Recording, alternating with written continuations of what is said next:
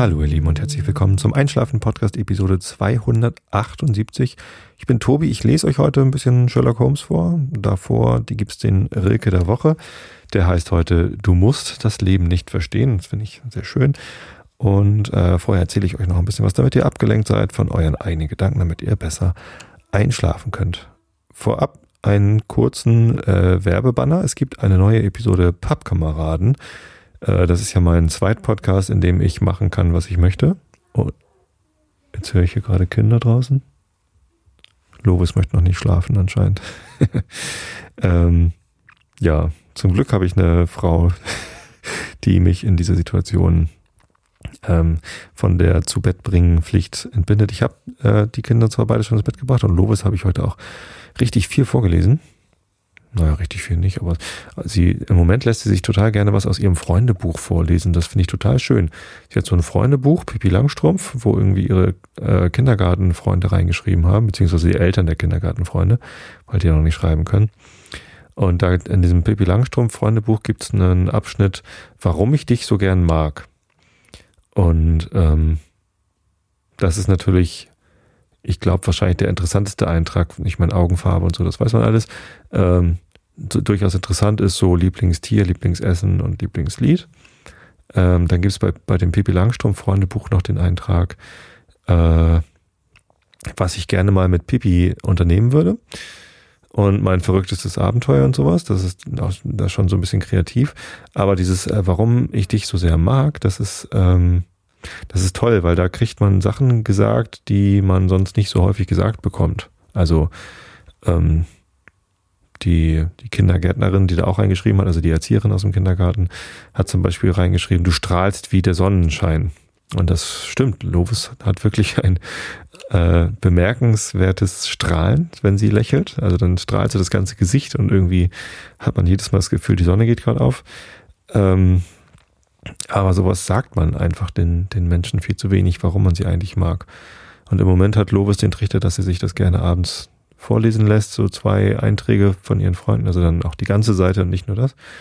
Leider war genau dieser Abschnitt, warum ich dich so sehr mag, bei den beiden, die ich heute vorgelesen habe, nicht äh, ausgefüllt. Das waren nämlich zwei Jungs äh, aus ihrer Kindergartengruppe, wo ihnen wohl nichts eingefallen ist oder die sich nicht so artikulieren konnten und wo sich auch die Mutter nichts ausdenken mochte. Es ist ja auch Quatsch, wenn die Eltern dann ausdenken, was denn da stehen könnte. Aber das hat Lovis auch nicht untergezogen. Und Tom Turbo, ein äh, Kinderbuch. Äh, das handelt von einem Cyberfahrrad. Ein Fahrrad, das irgendwie lauter besondere Tricks kann und eine KI hat und so. Ähm, allerdings wird es natürlich nicht KI genannt, sondern es hat halt einfach Augen und kann sprechen und so. Ähm, aber damit sind wir schon beim Thema, was ich eigentlich gerade erzählen wollte, bevor ich hier unterbrochen worden bin. Und zwar gibt es eine neue Episode Pappkameraden, äh, die Episode 33, die ist jetzt in diesem Moment noch nicht veröffentlicht. Sie wird äh, jetzt gleich im Anschluss an diese Episode, die ich jetzt gerade aufzeichne, Einschlafen, Podcast 278, wird sie ähm, erst ausgestrahlt in auch genau diesem Stream. Das heißt, wenn ihr hier jetzt gerade zuhört, könnt ihr einfach ähm, dabei bleiben. Es wird eine kurze Pausenmusik geben. Und im Anschluss gibt's die Pappkameraden Episode 33 hier in der Erstveröffentlichung. Ähm, ich werde dann auch mit im Chat sein und auch äh, reagieren können. Wenn ich hier den Einschlafen-Podcast live aufnehme, dann kann ich auf den Chat nicht so gut reagieren. Aber bei den Pappkameraden, die habe ich ja schon aufgezeichnet, nämlich am Samstag mit dem Holger. Das ist der Holger Hiob, der die äh, Kurzgeschichte im Hamsterrad geschrieben hat, die ich letztens hier in Episode 276, glaube ich, angelesen hatte, äh, verfasst hat. Und mit dem unterhalte ich mich über seine Science-Fiction- Werke, seine Welt, die er sich da ausgedacht hat, warum er das gemacht hat, wie er das alles gemacht hat. Und wir lesen auch die gesamte Geschichte im Hamsterrad nochmal vor. Äh, die wird also gleich komplett veröffentlicht. Und ähm, tja, danach erscheint natürlich auch diese Pappkameraden-Episode im Pappkameraden-Feed, den ihr abonnieren könnt unter pappkameraden.de. Pappkameraden schreibt man übrigens P-U-B-Kameraden. Das ist so ein Wortspiel. Es geht nicht um Pappe und Pappkameraden, also Kameraden aus Pappe, sondern um die Kneipe Papp, also die englische Kneipe, den Papp. Ja, das ist äh, der Werbeblock gewesen. Also wenn ihr Lust habt, hört da gleich rein und kommt in den Chat und ja, dann gibt es da ein bisschen was zu hören. eine gute Stunde, die ich am Samstagvormittag mit Holger hier geplaudert habe. Tja, ähm, was ist mir so durch den Kopf gegangen? Ich habe ähm, Folgendes erlebt und zwar habe ich einen Podcast gehört. das ist jetzt nicht so, äh, so bahnbrechend, aber ich habe ähm, letztens hier äh, war ich am Programmieren, genau, meine Android-App da für den, für den Einschlafen-Podcast. Da ist es im Moment noch so, man, also die, die ist schon ganz toll, die App, die kriegt auch tolle Rezensionen. Äh, man startet sie, sieht dann eine Liste der Episoden. Ähm, wenn man eine antippt, dann wird sie halt entweder, wenn sie noch nicht heruntergeladen ist, wird sie dann heruntergeladen. Und wenn sie schon heruntergeladen ist, wird sie abgespielt. Das ist also schön einfach.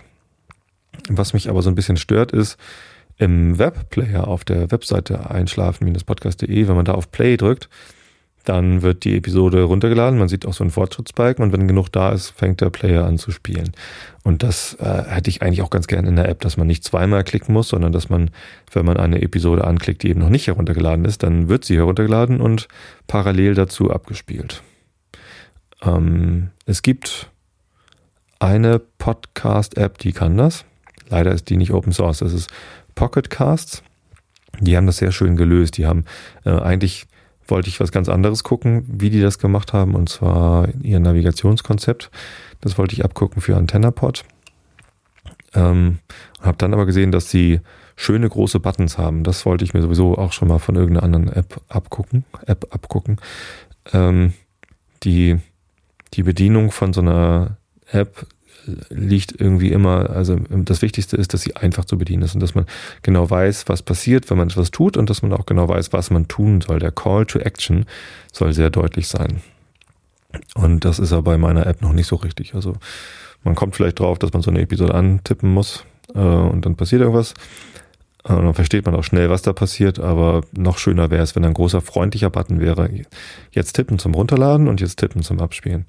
Und bei Pocketcast ist es so, wenn man, da, ist halt ein großer freundlicher Runterladen-Knopf und wenn man den klickt, dann sieht man halt so einen Runterladen-Fortschritt und wenn er dann ein bisschen geladen hat, erscheint, äh, verändert sich dieser Knopf. Ne, vorher, erst ist es ein Abbrechen-Knopf. Ich will doch, ich wollte gar nicht runterladen. Ähm, und dann wird er zu einem Play-Knopf. Und dann kann man also, während die Episode runterlädt, kann man sie schon abspielen. Wenn sie dann vollständig runtergeladen ist, ähm, springt das nochmal um von, ähm, von äh, Stream auf äh, die heruntergeladene Datei. Und das möchte ich, äh, sowas ähnliches möchte ich auch für, für unsere App bauen, die Single-Purposed Einschlafen Podcast App und damit dann auch für AntennaPod. Ähm, da scheitere ich im Moment noch dran. Also wie gesagt, ich war früher mal Java-Entwickler und ich weiß noch, wie Java-Programmierung geht. Aber Android, das System ist mir noch halt so ein bisschen neu. Da geht es so um Services und so. Das ist so ein bisschen, was ich noch lernen muss. Insgesamt macht das viel Spaß.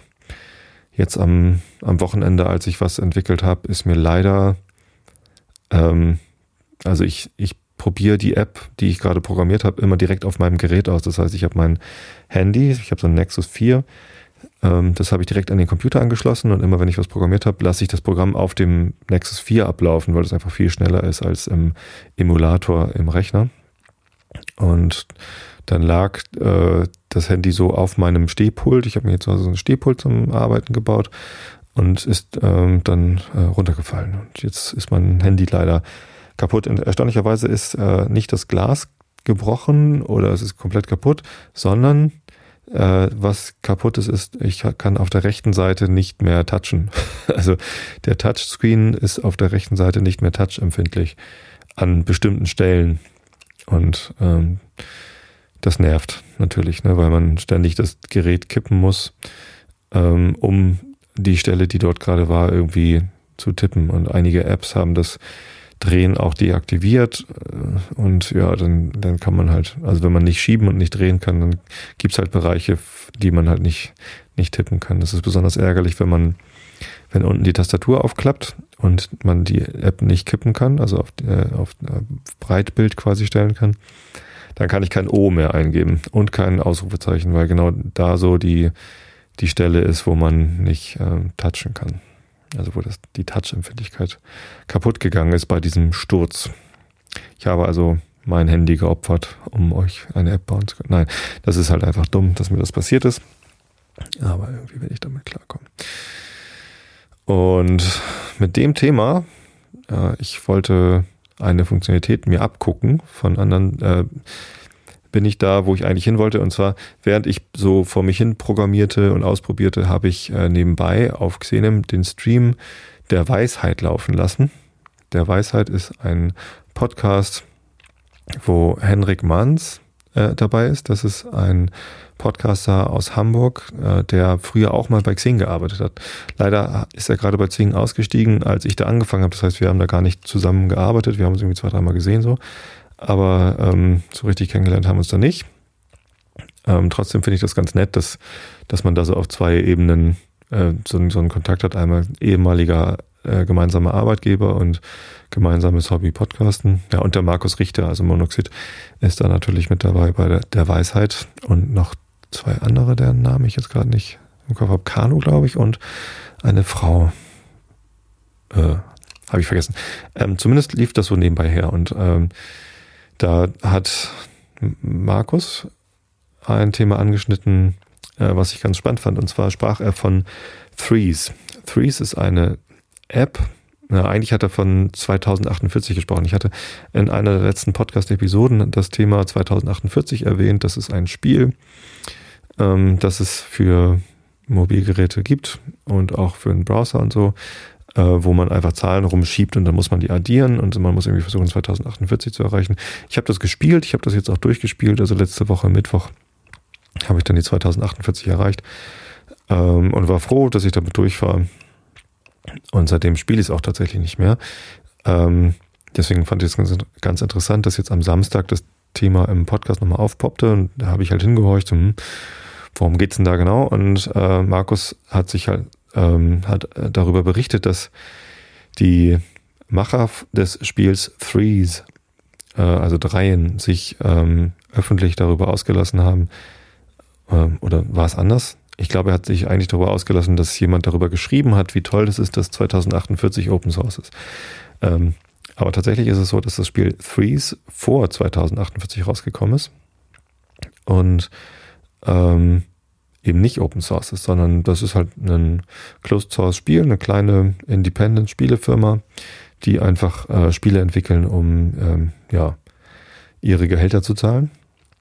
Und die haben jetzt einen äh, Beitrag geschrieben auf ihrer Seite, der heißt Three Mails, wo sie erklären, warum sie so ein bisschen unglücklich damit sind, äh, was passiert ist. Was ist genau passiert? Sie haben ein Spiel entwickelt, das heißt Threes, das haben sie im Februar in den App Store für iOS gebracht und im März diesen Jahres, dieses Jahres äh, in den Play Store bei Google für Android. Und nur innerhalb von 21 Tagen, also 21 Tage nachdem sie es im, im App Store für Apple-Geräte rausgebracht haben, gab es einen äh, Rip-Off, also einen, einen Klon, der so, sich so ein, äh, das Spielprinzip übernommen hat, aber so ein bisschen verändert hat. Das heißt 1024. Und äh, wenige Tage später gab es einen Clone Rip-Off von 1024, der nannte sich 2048. 2048 war dann auch Open Source von einem italienischen Entwickler. Äh, diese Spiele funktionieren alle relativ ähnlich, nur dass ähm, äh, Threes, da muss man halt Einsen und Zweien zusammen mergen und danach kann man gleiche Zahlen mergen. Also dann hat man eine 3 und muss dann irgendwie 6, 12, äh, 24, 48 und also dann immer äh, da verdoppeln. Ähm, bei 1024 ähm, geht halt mit Zweien los und dann wird da immer verdoppelt und bei 2048 dann eben mit, ja, auch mit Zweierpotenzen. Und naja, außerdem, wenn man bei 2048 swiped, dann fliegen alle Elemente auf der Spielfläche immer in äh, die vollständige Strecke in die Richtung. Bei Threes wandern die Plättchen immer nur um ein Feld. Es ist also so ein bisschen anders, aber äh, nicht viel. Es ist eindeutig erkennbar, dass das irgendwie ähm, eine, eine billige Kopie des Spielprinzips ist.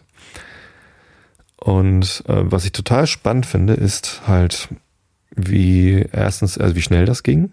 Es ist halt eine, eine sehr simple Spielidee. Ähm, Man hat so eine Fläche mit äh, Feldern, wo Zahlen drauf bewegt werden können und die muss man irgendwie mergen und das Ziel ist halt, möglichst große Zahlen zu erzeugen. So, das ist halt relativ einfach.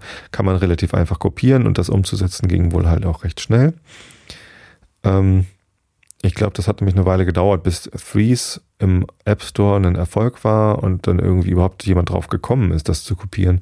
Ähm, und dass dann diese Kopie irgendwie so erfolgreich geworden ist und das alles innerhalb weniger Wochen ist halt schon beachtlich. Und ich kann äh, total gut verstehen, dass die Macher von Threes da so ein bisschen jetzt, also diese Kopien, also gerade 2048, die haben halt sehr viel Aufmerksamkeit bekommen. Und zwar viel mehr Aufmerksamkeit als das Spiel Threes ähm, sodass schon einige Leute dachten, Threes sei eine Kopie von 2048. 2048 wurde auf äh, Hacker News, irgendeiner großen Webseite, wurde es angeteasert und dadurch wurde halt 2048 zu einem Riesenerfolg. Äh, auch natürlich bedingt dadurch, dass es Open Source und kostenlos ist. Und weil es dann so ein Erfolg war und auch noch Open Source, gab es natürlich dann auch viele Firmen, die einfach den Code genommen haben und kostenpflichtig als Klon von 2048 reingestellt haben.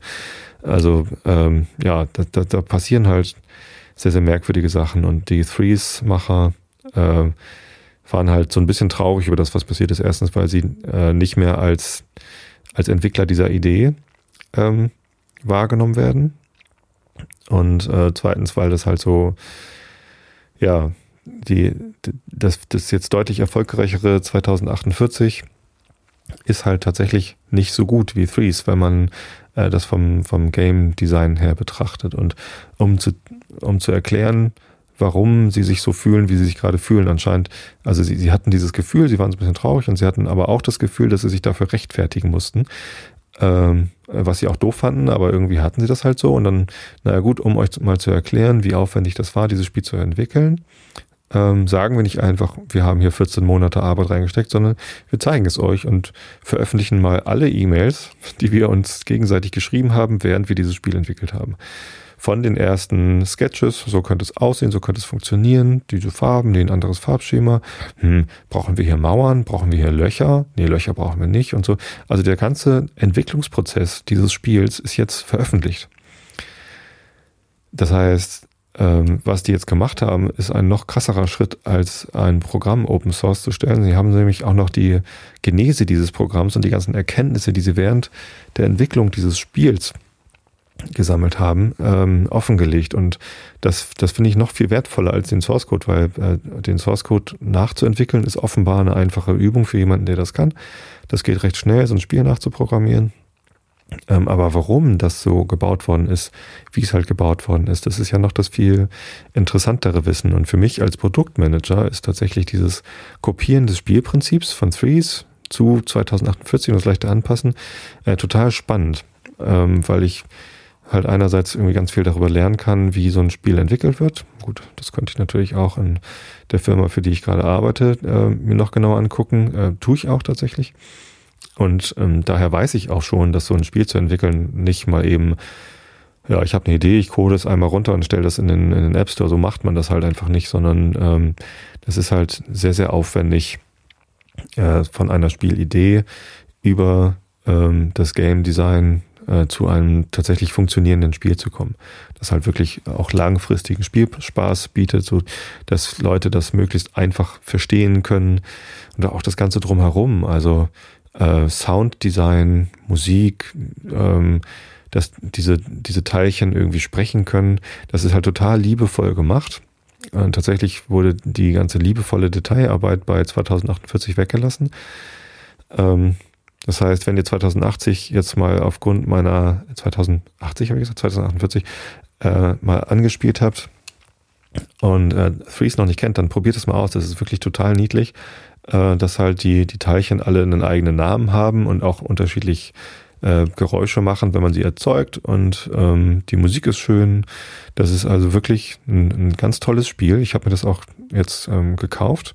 Unter anderem, weil ich halt gerne 2048 gespielt habe, dachte ich, nur gut, wenn die Idee von denen war und die das alles entwickelt haben, dann haben die sich das Geld damit auch verdient, dass ich jetzt irgendwie insgesamt, weiß ich nicht, bestimmt zwei, drei Stunden lang 2048 gespielt habe wofür ich nichts bezahlt habe, weil das halt, ich habe eine kostenlose Variante benutzt. Ähm,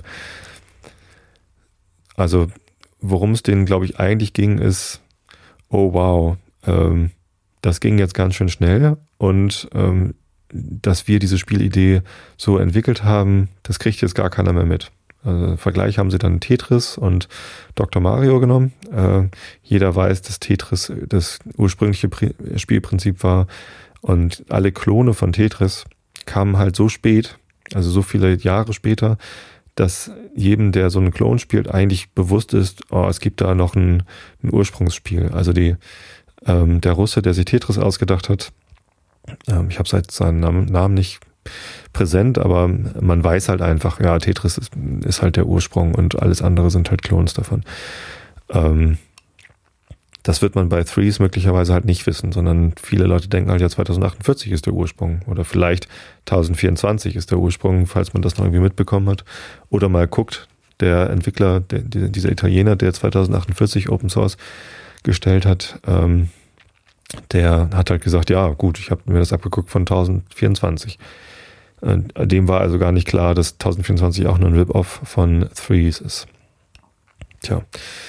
Ähm, ich finde das also für, für, meine Berufssparte sehr, sehr interessant, wie schnell sowas geht, sowas zu kopieren. Und mich erinnert das an einen Satz, an den, an den besten und wichtigsten Satz, den ich im Buch Lean Startup gelesen habe. Das ist ein Buch, das habe ich euch auch schon mal empfohlen hier, kommt von Eric Rees.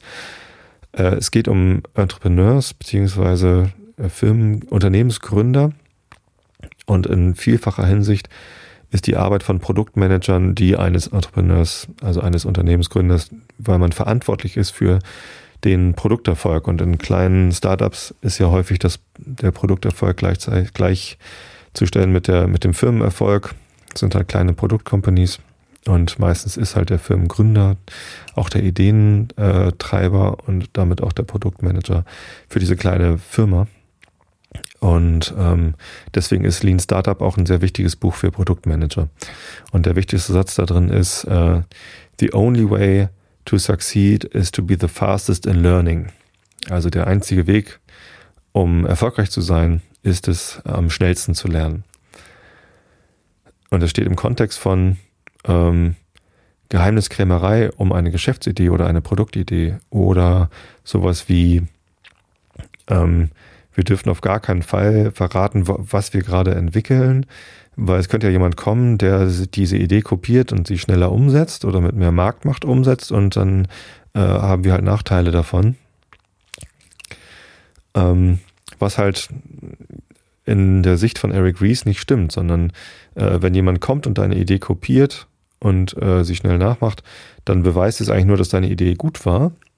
Ähm, wenn du aber ähm, schneller lernst, was an dieser Idee noch nicht äh, perfekt ist oder was du machen solltest, um diese Idee noch erfolgreicher zu machen. Also wenn du wirklich verstanden hast, äh, was das, was das Problem der User ist oder was sie eigentlich machen wollen und äh, auch schneller lernst, wie du diese Wünsche noch besser umsetzt, dann äh, wirst du erfolgreich sein.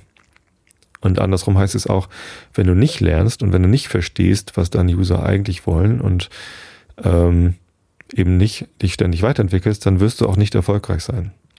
Das heißt, der Erfolg von 2048, wenn da nicht Leute dahinter sitzen, die sich jetzt mit der Idee des Spielprinzips und des Game Designs und wie kann man das machen, ähm, langfristig beschäftigen und halt schnell im Lernen sind, äh, wie es noch besser geht, dann äh, wird das eben auch nur äh, ziemlich schnell verpuffen. Wohingegen Threes, die haben halt 14 Monate in die Entwicklung dieses Spiels gelegt. Die haben sich also sehr, sehr stark damit auseinandergesetzt. Und deswegen nehme ich auch an, dass sie theoretisch schneller lernen könnten, äh, was passiert und wie es noch besser ginge, als alle anderen, die da mal eben was hinrotzen, um das mal äh, unflätig auszudrücken. Äh, insofern äh, ist der Erfolg der Firma von Threes ähm, jetzt gar nicht mal so in Frage gestellt. Ich glaube, den geht's auch finanziell ziemlich gut. Und auch äh, was ihren Ruf angeht, dass sie halt diese Spielidee gehabt haben und als erste umgesetzt haben, den werden sie sich erarbeiten, wenn sie dann jetzt am Ball bleiben und äh, weiter lernen. Dass sie um äh, ihre, ihre Gefühle, was sie jetzt gerade mit dem, was jetzt gerade passiert, äh, haben, äh, um, um das erklären zu können, dass, dass sie da jetzt ihren gesamten E-Mail-Verkehr der letzten 14 Monate veröffentlicht haben, äh, finde ich umso erstaunlicher und, und, passt aber genauso auch in dieses Eric Rees Zitat, weil, ähm, also da gibt es so ein Beispiel, ich weiß gar nicht, ob das von Eric Rees ist, aber irgendwo habe ich mal gehört, ähm, dass ein Produktteam, das nach Scrum arbeitet, also feste Zyklen hat, in denen sie bestimmte Dinge umsetzen, dass sie nach jedem so einen Zyklus, nach jeder Iteration, nehmen sie die Karten, auf denen draufsteht, was sie geschafft haben in dieser Iteration, ähm, tun die einen Briefumschlag und schicken es an die Konkurrenz. Das ist halt so nach dem Motto, hier, schaut mal, das haben wir übrigens äh, im letzten Sprint gemacht. Ähm, und ihr dürft es gerne wissen, weil ähm, davon habt ihr nichts, wenn ihr das weißt, äh, wisst. Äh, wenn du das weißt, hast du nichts davon, weil äh, wir haben gelernt, äh, wie, wie man dahin kommt und wir lernen übrigens schneller als ihr, ähm, wie es weitergeht. Also dieses ähm, schnell lernen, wie es weitergeht oder was am wichtigsten ist, ist halt noch viel wichtiger als was ist eigentlich in der Vergangenheit passiert und welche Ideen habe ich bisher gehabt. Ja. Und das finde ich, das finde ich ziemlich spannend. Also sowohl den Inhalt als auch die Tatsache, dass äh, sie das veröffentlicht haben, finde ich, finde ich extrem aufregend. Und ich bin total gespannt, wie es da jetzt weitergeht, ehrlich gesagt. Ähm, ob es noch weitere Klone und Rip-Offs gibt und wie, wie die Firma sich weiterentwickelt wird, ob sie das Spiel jetzt noch weiterentwickeln ähm, oder äh, ob sie wieder was ganz Neues machen. Also was sie daraus lernen, ähm, da bin ich ja schon ganz neugierig, ehrlich gesagt. Und ich werde derweil ähm, von anderen Podcatchern lernen, wie die das eigentlich machen. Ich habe mich mit dem Daniel, äh, der die, den, den AntennaPod, diese App gebaut hat zum, zum Podcast abonnieren und auch den, die erste Version von der Einschlafen-App für Android äh, gebaut hat, nochmal kurz geschlossen. Und äh, wir überlegen halt, wie wir das Ganze jetzt weiterentwickeln. Ähm, eine Idee war, dass wir AntennaPod auch weiterentwickeln, äh, um AntennaPod eben noch viel besser zu machen. Die Usability, also die, die Benutzbarkeit von AntennaPod ist irgendwie nicht so toll und das denkt Daniel auch. Also ich habe ihm das gesagt und ich habe zuerst gedacht, hm, hoffentlich ist er nicht beleidigt, aber er sieht das auch so ähm, und brauchte halt vor allem auch dann Ideen, äh, wie man es besser machen kann. Er hat zwar selber auch Ideen, aber ich finde es auch selber immer besser, wenn man da mit jemandem drüber sprechen kann. Und ähm, ja, da haben wir uns so ein bisschen ausgetauscht, wie wir das dann weiterentwickeln. Ich, ich habe halt irgendwie Lust auf dieses Abspielen, während der Download noch läuft. Das ist eine Sache, die glaube ich programmieren zu können. Eben vor allem auch, weil da kein UI mit dabei sein muss. Man kann das auch ohne UI bauen und im UI bauen bin ich immer recht schlecht. Aber im UI beschreiben, was daran am, am UI nicht funktioniert oder wie es besser sein könnte, da äh, bin ich, glaube ich, relativ gut. Und da haben wir natürlich geguckt, was macht denn der Markt so? Wie machen es denn die anderen? Und da habe ich mir durchaus Sachen von äh, Podkicker abgeguckt, dass man da eben, wenn man auf der Liste der abonnierten Podcasts, wenn man da auf einen Eintrag klickt, also auf einen Podcast klickt, bei AntennaPod öffnet sich dann eine komplette Seite und man verliert so ein bisschen den Kontext. Man hat zwar oben eine, oben links eine Zurücknavigation, aber ich weiß bei AntennaPod manchmal nicht so genau, auf welcher Seite ich denn eigentlich bin. Ähm, und bei Podkicker öffnet sich aber ein Dialog, also ein kleines Fenster. Man sieht, dass man gerade einen Dialog offen hat und in diesem Fenster sind halt die Episoden des Podcasts und ein bisschen Beschreibung und so. Und das finde ich halt deutlich besser, weil das irgendwie, dann bin ich nicht so verloren in meiner Navigation. Und auch die, die ganze, die Seitenstruktur von Podkicker finde ich sehr gut, weil sie halt sehr wenig Seiten hat. Es gibt halt nur Liste der Podcasts, Liste aller Episoden und Liste der Downloads, was halt gleichzeitig auch die Playlist ist, die ich abspielen kann. Äh, bei AntennaPod gibt es viel, viel mehr Seiten und verschiedene Seiten und Ansichten von Seiten und so. Und dann gibt es Seiten, wo eine Episode im Detail erklärt wird, so mit Shownotes und so. Ähm, aber da ist gar kein Player und auch gar keine Möglichkeit abzuspielen und so. Das hat alles so ein bisschen verzwickt, verzwackt. Ja, und ähm, Pocket Casts ist eine kommerzielle Podcast-App. Äh, da gucken wir natürlich auch, wie machen die denn das? Äh, und, und auch äh, Nicht-Podcast-Apps, also die YouTube-App, da gucken wir uns auch ein bisschen ab. Die benutzen alle dieses, also Pocket Cast und YouTube, die benutzen dieses Draw äh, Navigationsprinzip, das halt oben links so ein, äh, so ein Reiter ist. Und wenn man den nach rechts swiped, dann hat man auf der linken Seite auf einmal so eine, so eine Schubladennavigation. Da sind halt dann Da hat man die Tabs nicht wie bei Podkicker oben und kann hin und her swipen zwischen den Tabs, sondern hat so eine, so eine Schubladennavigation oder ja, Schubfachnavigation vielleicht. Auf Englisch heißt es Draw. Und ja, mal gucken, was wir da bauen. Also das UI wird weiterhin wahrscheinlich eher Daniel bauen, weil er das einfach besser und schneller kann. Aber ich sage ihm halt, was mir an AntennaPod nicht so gut gefällt und äh, was mir bei anderen gut gefällt und aus der Summe dessen, was er so an Ideen entwickelt und was ich in die Ideen entwickelt, ergibt sich dann hoffentlich bald ein neues UI für AntennaPod, weil das ja ja auch die App ist, die empfohlen wird, wenn man mehrere äh, Single-Purpose-Apps installiert.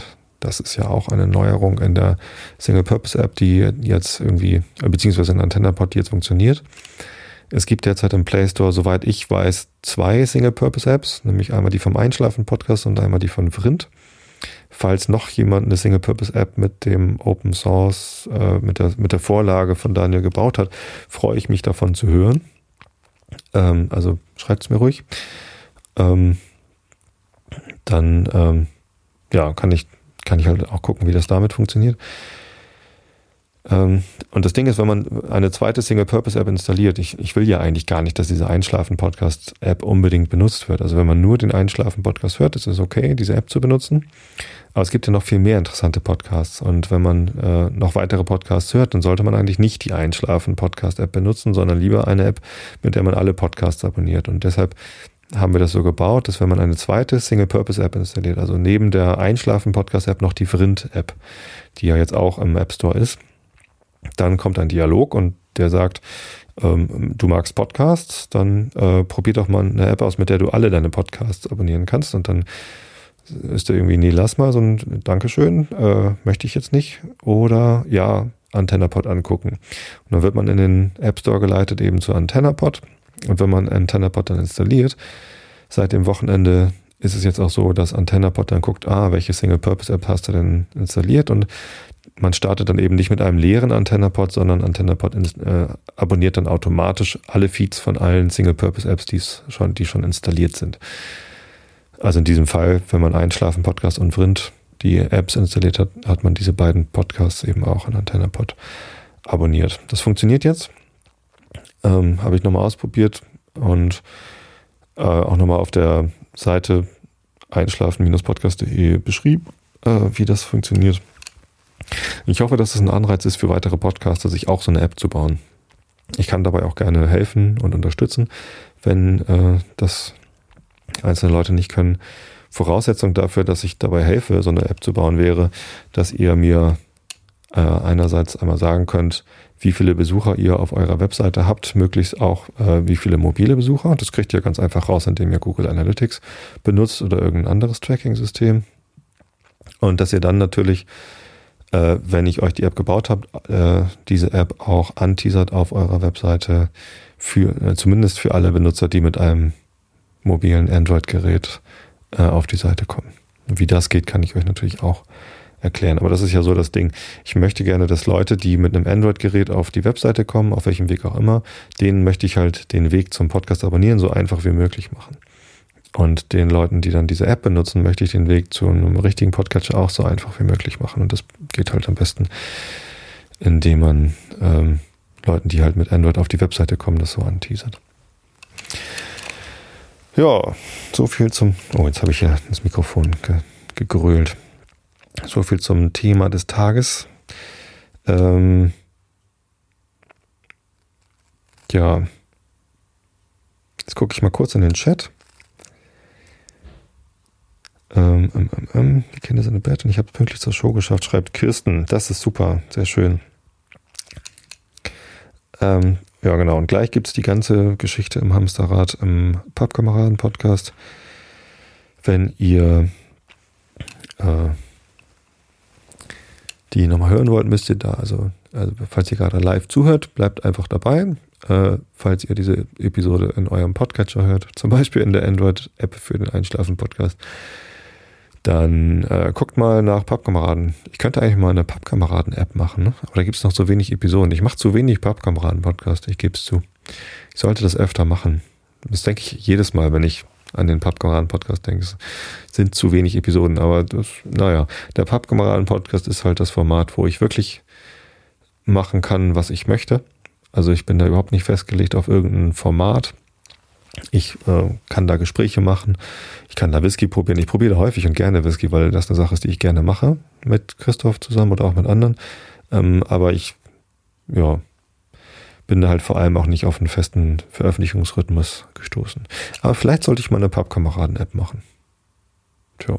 Ich habe nur leider auf äh, pappkameraden.de gar nicht so viele Besucher wie auf einschlafenpodcast.de. Wobei so viele Besucher habe ich auf einschlafenpodcast.de auch nicht. Nicht so viele wie Hörer zumindest, aber die meisten Hörer hören ja eh nicht über die Webseite, sondern über einen Podcatcher. So, genug gefaselt. Kommen wir zum Rilke der Woche. Mm, der ist recht kurz, aber sehr schön. Äh, passt aber überhaupt nicht zum Thema, ähm, zum Thema Erkenntnisgewinn, äh, Lernen in der Produktentwicklung und Produktmanagement, sondern eigentlich das Gegenteil. Er heißt, du musst das Leben nicht verstehen. Rainer Maria Rilke, Berlin, Wilmersdorf. Du musst das Leben nicht verstehen, dann wird es werden wie ein Fest. Und lass dir jeden Tag geschehen, so wie ein Kind im Weitergehen von jedem Wehen sich viele Blüten schenken lässt. Sie aufzusammeln und zu sparen, das kommt dem Kind nicht in den Sinn. Es löst sie leise aus den Haaren, drin sie so gern gefangen waren, und hält den lieben, jungen Jahren nach neuen seine Hände hin. Das war's schon. Der Rilke der Woche. Jetzt kommt ähm, Sherlock Holmes. Eine Studie in Scharlachrot. Erschienen im Nullpapier Verlag. Wir sind bei 33 Prozent schon angekommen. Ein Drittel ist schon durch. Mitten im Kapitel habe ich aufgehört zu lesen, weil ich irgendwie zu müde war beim letzten Sherlock Holmes. Ähm, Jetzt gibt es hier noch 10 Minuten ungefähr. Dann gibt es 10 Minuten Pausenmusik im Stream. Und dann kommt der Popkameraden-Podcast. Also Augen zu und zugehört. Wo war ich denn da? Eine Peitsche bewahre. Die muss er zurückgelassen haben, murmelte Holmes. Kam nicht gleich drauf eine Droschke gefahren? Nein. Mein Gefährte nahm seinen Hut zur Hand. Hier, das Goldstücke für Sie, Rance. Achso, nee, bis dahin hatte ich das schon gelesen, ne? Kommen Sie, Watson, wir wollen gehen. Genau, da hatte ich Schluss gemacht. Der Schutzmann machte zwar ein ungläubiges Gesicht, aber man sah, die Sache war ihm nicht ganz geheuer. Wir ließen ihn verblüfft stehen und gingen unsere Wege. Der Hans Narr, rief Holmes ärgerlich, als wir wieder in der Droschke saßen, um nach Hause zu fahren. Ein Glück, sondergleichen fällt ihm ungesucht in den Schoß und er versteht nicht, es festzuhalten. Sind Sie Ihrer Sache aber auch ganz gewiss? fragte ich. Rances Beschreibung des Betrunkenen passt zwar im Allgemeinen zu Ihrer Vorstellung von dem zweiten Menschen, der in das Geheimnis verwickelt ist, aber was sollte ihn wieder nach dem Hause zurückgeführt haben? Das sieht nicht aus, als wäre er der Verbrecher. Der Ring, Freund, der Ring. Den wollte er holen. Wenn wir kein anderes Mittel finden, ihn zu fangen, müssen wir den Ring als Köder brauchen. Ich sage Ihnen, Doktor, er geht mir ins Netz, ich habe ihn sicher. Und Ihnen verdanke ich das alles. Hätten, hatten Sie mir nicht zugeredet, ich wäre um die schönste Gelegenheit gekommen, meine Kriminalstudien zu vervollständigen. Jetzt aber erst zum Lunch und dann ins Konzert. Die Neruda hat einen famosen Ansatz und spielt köstlich. Wie geht doch das kleine Ding von Chopin, das ich von ihr gehört habe? Tralalira lirala. Er lehnte sich in die Wagenkissen zurück und trillerte wie eine Lerche, während ich über die Vielseitigkeit dieses Menschen nachdachte, der von Natur, der von der Natur zum Detektiv bestimmt schien und seine Forschung mit dem Eifer eines Kunstliebhabers betrieb. Ach, guck mal, da ist das Kapitel schon wieder zu Ende. Hätte ich ja eigentlich auch letztes Mal dann gleich zu Ende lesen können. Wenn ich aber entscheide, dass ich äh, zu müde bin, um weiterzulesen, dann kann ich meistens nicht kurz vorblättern, um zu gucken, wie lang das Kapitel ist. Irgendwie fehlt mir hier noch so im Kindle. Kann man da eigentlich sehen, wann das Kapitel zu Ende ist? Das sind doch so Marken immer. Aber besonders gut kann man es nicht erkennen. Wie dem auch sei, das fünfte Kapitel. Wir bekommen Besuch. Die Anstrengungen des Morgens waren zu groß gewesen für meine schwache Gesundheit. Ich fühlte mich sehr angegriffen und sobald Holmes ins Konzert gegangen war, legte ich mich auf das Sofa, um mich durch einige Stunden Schlafs zu stärken. An Ruhe war jedoch nicht zu denken, denn wirre Vorstellungen und Bilder drängten sich unablässig in meinem aufgeregten Gehirn. Sobald ich die Augen schloss, sah ich vor mir die verzerrten, pavianähnlichen Gesichtszüge des Ermordeten. Der Eindruck war so abstoßend, dass ich mich kaum eines Dank Dankgefühls gegen denjenigen erwehren konnte, der den Unhalt, Unhold aus der Welt geschafft hatte. Mir war noch nie ein Mensch vorgekommen, dessen Gesicht ein so deutliches Gepräge von Laster und Bosheit trug. Doch sah ich wohl ein, dass man der Gerechtigkeit ihren Lauf lassen müsse. Mochte dieser Enoch J. Drebber noch so verworfen gewesen sein, das rechtfertigte die Missetat, deren Opfer er war, nicht in den Augen des Gesetzes. Je mehr ich über die Behauptung meines Freundes nachdachte, dass der Mann vergiftet worden sei, umso sonderbarer erschien sie mir. Holmes musste auf den Gedanken gekommen sein, als er an den Lippen des Toten roch. Freilich blieb kaum eine andere Annahme übrig. Erdrosselt war er nicht, eine Wunde ließ sich auch nicht entdecken. Und doch, wo kam das Blut her, das auf dem Fußboden verspritzt war? Es schien kein Kampf stattgefunden zu haben. Wenigstens war keine Waffe da, mit welcher Drebber seinen Angreifer verwundet haben konnte. Holmes hatte sich wohl schon eine bestimmte Theorie über den ganzen Vorgang gebildet. Das glaubte ich an seinem ruhigen, zuversichtlichen Benehmen zu erkennen. Auf welche Weise er sich aber die verschiedenen Tatsachen erklärte, die mir so rätselhaft schienen, ahnte ich auch nicht von ferne. Es war schon spät, als er zurückkam. Unmöglich konnte er die ganze Zeit über im Konzert gewesen sein. Das Essen stand bereits auf dem Tisch und er nahm sogleich Platz. Ein herrlicher Genuss, rief er.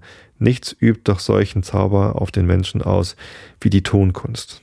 Aber was ist unterdessen mit Ihnen geschehen, Watson? Sie sehen schrecklich angegriffen aus. Hat die Geschichte in der Brixton Street Sie aus dem Gleichgewicht gebracht? Wahrhaftig ja, mehr als ich es für möglich gehalten hatte.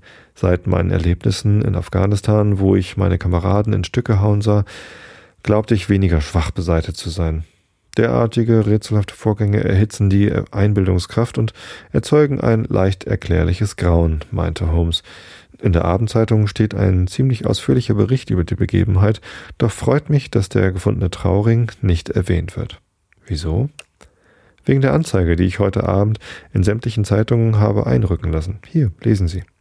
Er reichte mir das Blatt und unter der Rubrik gefunden las ich ein einfacher goldener Trauring ist heute früh auf der Brixton Street zwischen dem Gasthaus zum Weißen Hirsch und dem Hollandhain gefunden worden. Zu erfragen bei Dr. Watson, Baker Street 221b zwischen 8 und 9 Uhr abends. Sie entschuldigen wohl, dass ich auf Ihren Namen verwiesen habe. Hätte ich meinen eigenen genannt, ich wäre vor der Einmischung äh, des einen oder anderen unserer professionellen Dummköpfe nicht sicher gewesen. Wie aber wenn der Eigentümer sich meldet, ich habe keinen Ring, den ich ihm geben könnte. Dafür ist schon gesorgt, sagte er, mir einen Ring einhändigend. Er gleicht dem anderen auf ein Haar und wird dieselben Dienste tun. Wer wird sich denn auf die Anzeige hin melden, was glauben Sie? Natürlich der Mann mit dem braunen Überrock. Unser Freund mit dem roten Gesicht und dem groben Schuhwerk. Kommt er nicht selbst? So schickt er einen Spießgesellen. Sollte er nicht Gefahr wittern? Bewahre. Und wenn auch, Meiner Ansicht nach würde er jeder Gefahr trotzen, um den Ring wieder zu bekommen. Ich denke mir, er hat ihn verloren, während er sich über Trevors Leichnam beugte und es nicht gleich bemerkt. Erst als er draußen war, entdeckte er seinen Verlust und eilte zurück. Da er aber die Torheit begangen hatte, das Licht brennen zu lassen, fand er die Polizei bereits an Ort und Stelle. Um keinen Argwohn zu erregen, verfiel er auf den Ausweg, sich betrunken zu stellen. Nun versetzen Sie sich einmal in seine Lage. Er überlegt sich die Sache und hält es nicht für unmöglich, dass er den Ring erst verloren hat, nachdem er wieder auf der Straße angelangt war. Was ist natürlicher, als dass er sich in den Abendblättern nach den gefundenen Sachen umsieht? Er liest unsere Anzeige und ist überglücklich. Warum sollte er fürchten, in eine Falle zu geraten? Er hat nicht den geringsten Grund anzunehmen, dass der Verlust des Rings in Beziehung zu dem Mord gebracht werden könnte und wird sein Eigentum abholen wollen. Noch vor Ablauf einer Stunde kann er hier sein. Und dann?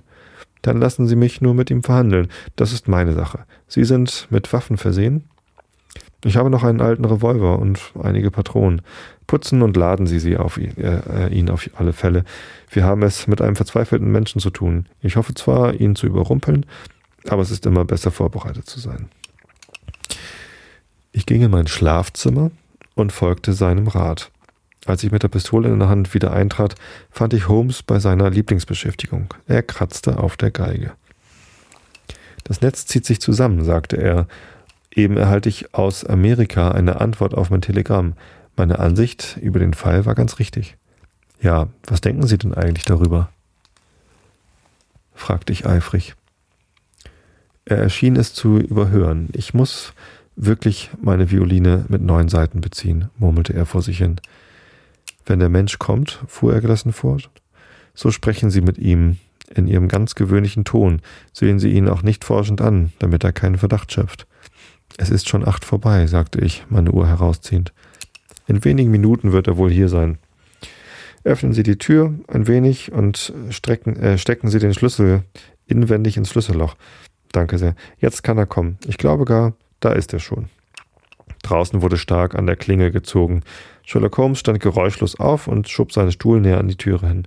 Wir hörten die Dienerin durch den Vorsaal gehen und die Haustür öffnen. Wohnt Dr. Watson hier? fragte eine laute, etwas scharfe Stimme. Dann war die Tür geschlossen und es kam jemand mit schlürfendem Gang die Treppe herauf. Verwundert horchte mein Gefährte auf den langsamen, unsicheren Schritt im Korridor. Nun wurde leise angeklopft. Herein, rief ich. Die Türe ging auf und statt des gewalttätigen Menschen, den wir erwartet hatten, hinkte ein runzliges altes Mütterchen ins Zimmer, das wie von dem plötzlichen Lichtschein geblendet uns mit matten, glanzlosen Augen anblinzelte. Während die Alte stumm vor uns stand und mit den zitternden Fingern ängstlich in ihrer Tasche nach etwas zu suchen schien, nahm das Gesicht meines Gefährten einen so trostlosen Ausdruck an, dass ich Mühe hatte, meine Fassung zu bewahren. Jetzt zog sie ein Zeitungsblatt heraus und deutete auf unsere Anzeige. Deswegen komme ich, werte Herren, sagte sie mit einem tiefen Knicks. Der goldene Trauring in der Brixton Street gehört meiner Tochter Sally. Erst seit elf Monaten ist sie verheiratet, und wenn ihr Mann nach Hause kommt, er ist nämlich Proviantmeister auf einem Unionsdampfer, und sie hat ihren Ring nicht mehr, da gibt's ein Donnerwetter. Schon an guten Tagen ist er sehr kurz angebunden, besonders wenn er getrunken hat. Das kam nämlich so. Gestern Abend war sie im Zirkus mit. Ist das der verlorene Ring? fragte ich. Unser Herrgott sei gepriesen, rief die Alte. Wie wird sich Sally freuen? Ja, das ist der Ring. Ich griff nach einem Bleistift. Wo wohnen Sie? In Houndsditch, Duncan Street 13. Ein weiter Weg von hier. Wenn man von Houndsditch in den Zirkus will, kommt man nicht durch die Brixton Street, mischte sich hier Sherlock Holmes in das Gespräch. Die Alte warf ihm einen scharfen Blick aus ihren kleinen, rot gerenderten Augen zu. Der hat mich nach meiner Adresse gefragt. Sally wohnt in der Peckham auf dem Mayfield Platz Nummer drei. Und Sie heißen? Mein Name ist Sawyer. Sie heißt Dennis, weil sie Tom Dennis geheiratet hat. Ein wackerer, sauberer Bursche, solange er auf See ist. Kein Proviantmeister gilt mehr bei den Herren von der Dampfschifffahrtsgesellschaft. Aber kommt er ans Land, so tun's ihm die Weiber an und die Brandwein schenken. Und hier ist Ihr Ring, Frau Sawyer, unterbrach ich sie auf ein Zeichen meines Freundes. Er gehört ohne Zweifel Ihrer Tochter, und ich freue mich, ihn der rechtmäßigen Eigentümerin zustellen zu können. Allerlei Dankensworte und Segenswünsche murmelnd, versenkte die Alte den Ring in ihre Tasche und schlürfte wieder zur Türe hinaus und die Treppe hinunter. Kaum war sie fort, so sprang Sherlock Holmes vom Stuhle auf und verschwand in sein Schlafzimmer. Eine Minute später erschien er wieder mit Hut und Überrock. Ich gehe ihr nach, sagte er. Sie muss mit ihm unter einer Decke stecken und wird mir auf meiner Spur helfen. Bitte bleiben Sie auf, bis ich wieder da bin. Als Holmes die Treppe hinunterging, hatte sich die Haustür eben hinter der Alten geschlossen. Vom Fenster aus konnte ich sehen, wie sie sich langsamen, schlürfenden Schrittes entfernte, während ihr Verfolger auf der anderen Straßenseite hinterdrein schlich. Entweder ist seine ganze Theorie falsch, dachte ich bei mir, oder es wird ihm jetzt gelingen, das Rätsel zu lösen. Es hätte der Aufforderung, äh, dass ich seine Rückkunft abwarten möchte, nicht bedurft, denn von Schlaf konnte bei mir keine Rede sein. Oh, das passt ja gut bis ich wusste, wie sein Unternehmen abgelaufen wäre. Als er sich auf den Weg machte, war es fast neun Uhr. Ich streckte mir, ich steckte mir eine Pfeife an und blätterte in einem französischen Roman. Es schlug zehn und ich hörte, wie das Dienstmädchen zu Bett ging. Um elf Uhr kam die Wirtin durch den Korridor, um sich zurückzuziehen. Erst kurz nach Mitternacht knarrte drunten der Schlüssel in der Haustür. Als Holmes bei mir eintrat, sah ich es ihm gleich an, dass er kein Glück gehabt hatte. Verdruss und heitere Laune stritten in seinen Gesichtszügen um die Herrschaft, bis schließlich letztere die Oberhand behielt und er in ein herzliches Gelächter ausbrach. Um nichts in der Welt möchte ich, dass die geheimen Polizisten von meinem Erlebnis Wind bekämen, rief er und sank auf einen Stuhl. Ich habe sie so oft gehänselt, dass sie froh wären, sich einmal schadlos halten zu können. Da ich aber weiß, dass ich ihnen am Ende aller Enden doch den Rang ablaufe, lache ich trotz alledem. Was ist denn geschehen? fragte ich. Sie sollen die ganze Geschichte hören, wie wenig sie mir auch zum Ruhm gereicht. Die Person war erst eine kleine Strecke weit gegangen. Da fing sie an zu hinken und konnte allem Anschein nach nicht mehr vom Fleck. Sie blieb stehen und winkte eine vorüberfahrende Droschke herbei. Um die Adresse zu hören, lief ich näher herzu. Doch das hatte ich mir auch sparen können. Nach Houndsditch, Duncan Street 13, sagte sie, dass es äh, weithin schallte. Kaum war sie eingestiegen, so sprang ich hinten auf. Das ist eine Kunst, in der jeder Detektiv gründlich bewandert sein sollte. Fort rasselte die Droschke in gleichmäßiger Geschwindigkeit. Schon ehe sie das Ende der Fahrt erreichte, war ich abgesprungen und schlenderte gemächlich die Straße hinunter. Jetzt hielt der Kutscher. Er stieg vom Bock, öffnete die Wagentür und wartete. Aber es kam niemand heraus. Als ich näher trat, sah ich ihn wie wild in der leeren Droschke herumfahren, wobei er die kräftigsten Verwünschungen hören ließ, die mir je zu Ohren gekommen sind. Von der Insassin war keine Spur mehr zu sehen, und ich fürchte, er wird lange auf sein Fahrgeld warten müssen. Das Haus Nummer 13 gehört, wie ich erfuhr, einem ehrsamen Tapezierer namens Keswick von einer Frau Sawyer oder Frau Dennis, aber wusste kein Mensch dort etwas.